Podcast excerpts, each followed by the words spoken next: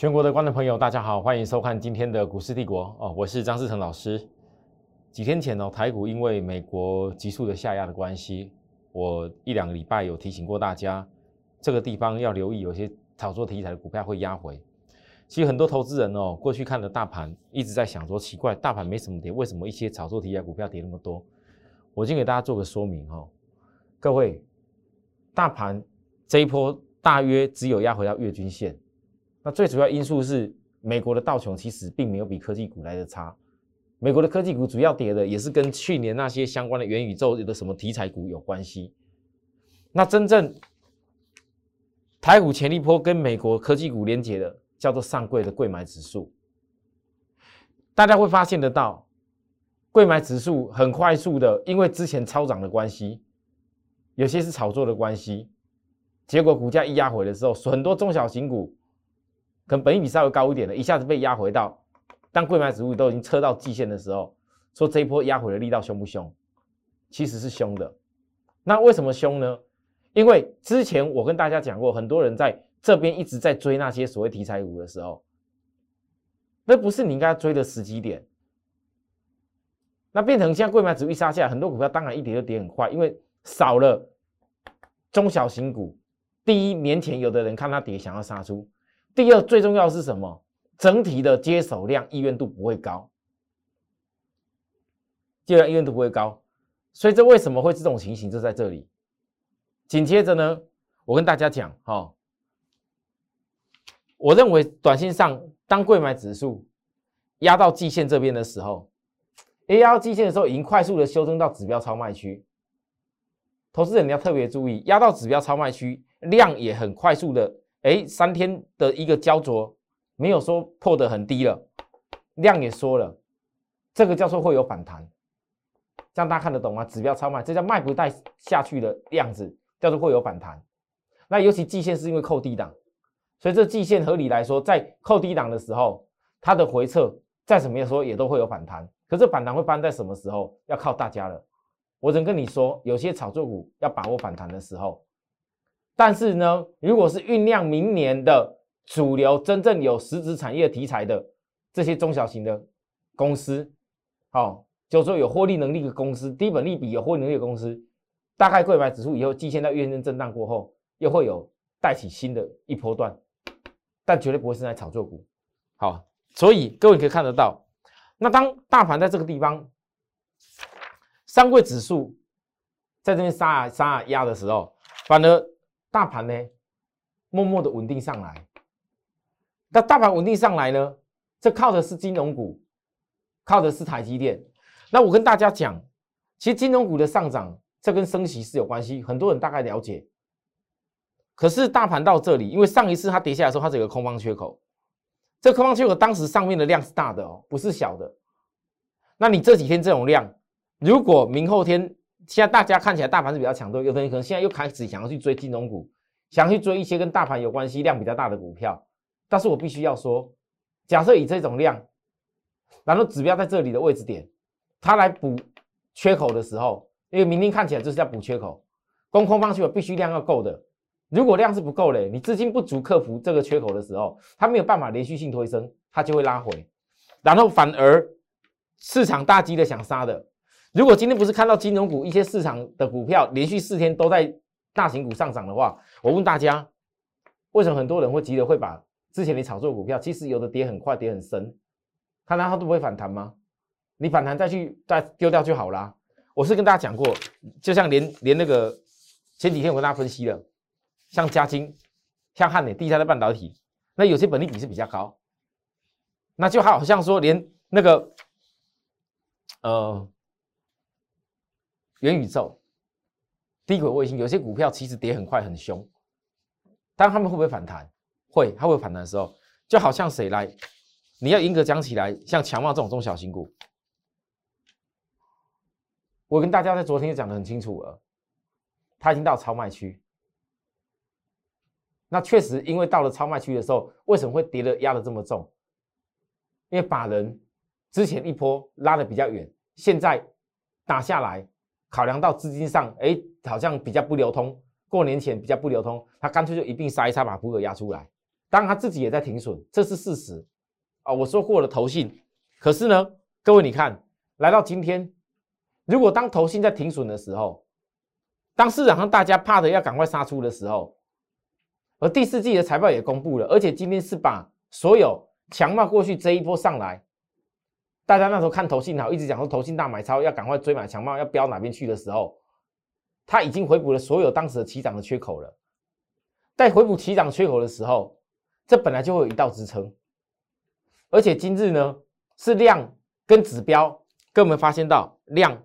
价格破低点的时候，量是比它大，比前面大，指标也没有比之前来的低，这叫做背离破低的背离。所以强茂在我的角度，我认为在这背离情形之下，只要三天内没有破低点，那必有反攻，因为它是已经回补所有起涨的缺口，但反攻起来到哪个地方会接定压力，各位靠你自己注意。可能是下降压力等等的部分，这就要去思考。很多跌升的股票，并不是说就完完全全不能够去看。我要教给大家是说，纵使有跌升的股票，如果你认为它是因为中小型股短线，因为市场上大家在杀这些杀这些这个贵买指数的关系，然后不计代价的有人急着年前要赶快杀出的股票，假如你真的看好这样的公司以后它的产业还有实质爆发力，跟它产业的地位，今年还有机会的话。电动车有些还有很好的机会的话，那你是不是应该思考，当人家不要的时候，当人家卖到量爆出来的时候，它会不会形成你下一次财富再起来的关键？好，好，但是我比较建议你不要去找那种太虚幻的题材，你要以真正碰得到的题材为主。所以，这也就是我比较大型的利基店，几天前我公开告诉大家。在低档量价指标都背离，对不对？那我们资金部位较大的朋友，我今天直接告诉各位，我们有些资金部位比较小的会员们，我是请他们在这边，昨天、前天啊，把昨天跟今天都出了，资金部位比较大的就准备做到下一个目标，就准备做到下一个，因为一直以来资金部位比较大的，我在这家公司上面，每次超卖区我的做法都没有改变过，好，利基店。那各位，你可以看到，当今天涨上来的时候，你才觉得说，哎，怎么前几天好像压压低的时候，这出量去杀，然后有点不大对。至少告诉大家不要乱杀，大家还记得吗？哦，好，珍珠我做给大家看哦。再来，昨天航运股当中的域名，只要跌到十以下了。我现在在昨天的时候，没有人想过今天会反弹的啦。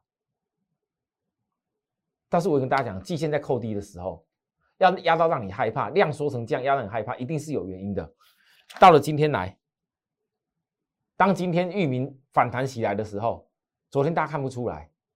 那今天的事情是什么情？今天反而昨天破低点的时候，今天早上又破一个小低就拉起来，这整个指标就背离起来了。虽然今天这个量不够大，没有背离，可指标先背离才能够酝酿下一次量价式的转折。那我估计，因为这几天。美国那边钢铁股其实在转好了，代表美国已经开始在新的一年度要反映原物料的状况。我知道很多人会遇到过年的一个问题，但怕过年，现在开始怕过年了，会不会长假什么等等因素？但是我问大家，你再怎么样，你衔接美国已经比较好的产业，是不是至少在这个地方，你对于股票，假如说你过年前有一些还是需要布局的话，甚至是有一些伴随着美国股市的在操作的，你是掌握掌握到一些价差。好，那我在看的是这个玉米反攻前波大量压力点要做差价，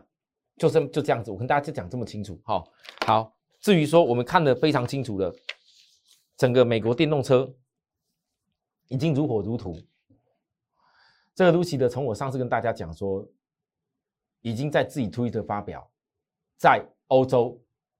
将会开始准备以后要设厂的事情。那到底台湾跟其他的一些新兴国家什么时候开卖？它当然是目前是没有答案，可是也在准备当中。可是呢，如果说欧洲未来的也将会有设厂的话，这对 Lucy 来讲是个很不简单的事情。这这个宣言，好，那不知不觉昨天创高以后，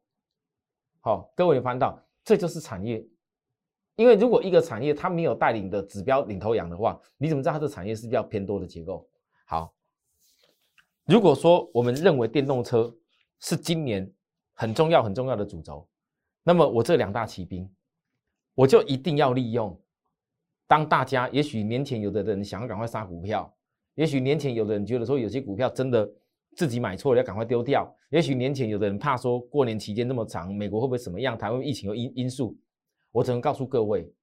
股票没有说一定要每个人都买在最低点，但是你要懂得趋势跟方向，你才能够在当市场极度偏离值、极度压出低点的时候，你去找到机会。绿旗的电动骑兵一来到今天又是压到已经连续性的超卖区了。上次压在这里的时候，破线的时候，也是我告诉大家，我认为超连续超卖区这并不是最好的卖点。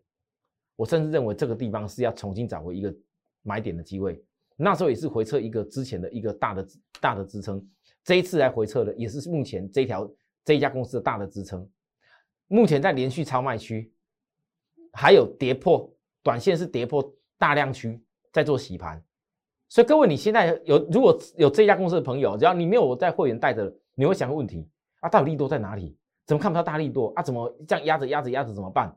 我告诉大家，我很清楚跟会员讲，我们所有分析东西就是未来都是一个重要的重要的大利多。电动车难道不是最大的利多吗？你现在没有看大利多都是很正常的。好，如果那种报纸上面一直开始写这些利多的话，我反而要担心，可能你就没有很好的买点。然后开始要开始运作，可能拉高以后要要做另外阶段的事情，所以各位投资人，我跟大家，当然过年之前，可能很多人在这个行情，你不见得是需要的是赶快什么大买股票，因为美国盘我跟大家讲过了，还没到那一种中期多头马上再起的样子，这次压回它需还需要你时间调整，可是你面对大盘的时候，很多投资人手中有持股，我整我的节目。要教之前哪些股票不能追，要教哪些股票你到了超卖区，我知道你像利基店，你看到大盘有人就怕了，可是它超卖区它就不是你最好的卖点了。那就好像在航运航运的股票，很多它已经回到以去年的 EPS 来看，去年第一 EPS 来明明就是很低的本利比了，现在财报没有公布，然后一直利用市场大家看着跌，想要逼迫你丢出筹码的一个部分，其实法人往往都是这样子。法人看的只有一个很关键的，如果早能够算出来 EPS 未来是多少，它的本利比就是这么低，然后如何在这 EPS 出来的时候把它运作上去，他才会愿意去低接啊。但低阶的时候一定放在什么时候？别人不要的时候。这样各位懂我意思吗？那如果这些公司相关的你在市场上你自己所操作一些股票，你自己的产业不是很清楚的话，你更要学会我教你一些方法。技术上你如何判断哪里是好的买点，哪里不是好的买点？哪里不能乱杀？哪里在反弹到哪边？你必须要找界定什么样压力点。我今天节目其实教了很多东西，我希望过年前把这些东西分享给观众朋友，让大家能够学会一些东西。但是最重要的，如果真的有想要考虑参加我们会员的朋友的人，你要一定要想通一件事情：霸占电动车。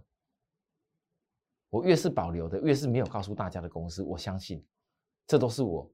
每一年一开端第一季。最想要给大家的一个如何养大的一个最好的方法了哈。好了，那如果说喜欢我们的节目，帮我们订阅、按赞跟开启小铃铛，然后有需要我们服务的地方，也可以在 LINE 上面告诉我们，或者直播打服务专线。那加我们粉丝的朋友，来，这个已经几天的时间，我在 LINE 上面没有发布什么新的一个内容给大家，因为我在上个礼拜已经把电动骑兵的。能够分享大家讯息跟动作，有过年前当做给大家礼物分享给大家了哦。很多投资人应该收到了。那这几天我们针对盘面上的一些后续，过年之前有什么比较大的重大的变化，我会多做点分析。好，谢谢大家收看，我们明天再会，拜拜。立即拨打我们的专线零八零零六六八零八五零八零零六六八零八五摩尔证券投顾张志成分析师。本公司经主管机关核准之营业执照字号为一一零金管投顾新字第零二六号。新贵股票登录条件较上市贵股票宽松，且无每日涨跌幅限制。投资人应审慎评估是否适合投资。本公司与所推介分析之个别有价证券无不当之财务利益关系。本节目资料仅供参考，投资人应独立判断、审慎评估并自负投资风险。